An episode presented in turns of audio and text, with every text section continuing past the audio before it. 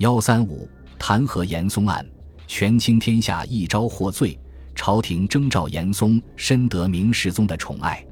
严嵩表面清高，但内心险诈。他一方面讨好皇帝，博得宠爱，另一方面又在朝廷中排挤忠直的大臣。他先将内阁大学士翟鸾排挤出内阁，然后又剥夺了吏部尚书许赞、礼部尚书张弼公文起草的朝政权利。皇帝从十八年安葬张生太后以后，就不临朝听政，移居到西苑万寿宫。当时严嵩权倾天下，严嵩的儿子严世蕃被任命为工部左侍郎。严世蕃为人阴险凶残，凭借父亲的宠爱。榨取权势和财物，不知满足。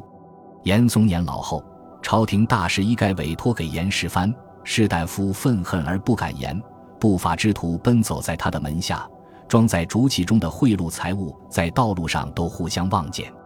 严世蕃在京城营造府宅，每天聚集宾客纵情作乐。首辅夏言权力比严嵩大，经常排挤严嵩的党羽。严嵩见夏言对自己不利。又听说明世宗的宠臣陆炳不喜欢夏言，就和陆炳结交，共同对付夏言。等到夏言失去明世宗的信任后，他以河套地区被蒙古占领为理由弹劾，最后害死了夏言。明世宗喜欢掩盖自己的过失，是个很爱面子的人。严嵩就抓住这点，想方设法激怒他，以铲除异己。很多大臣都上书弹劾严嵩，但由于他老奸巨猾。加上明世宗昏庸无能，那些大臣都被严嵩残害。另一个阁臣徐阶获得明世宗的恩宠。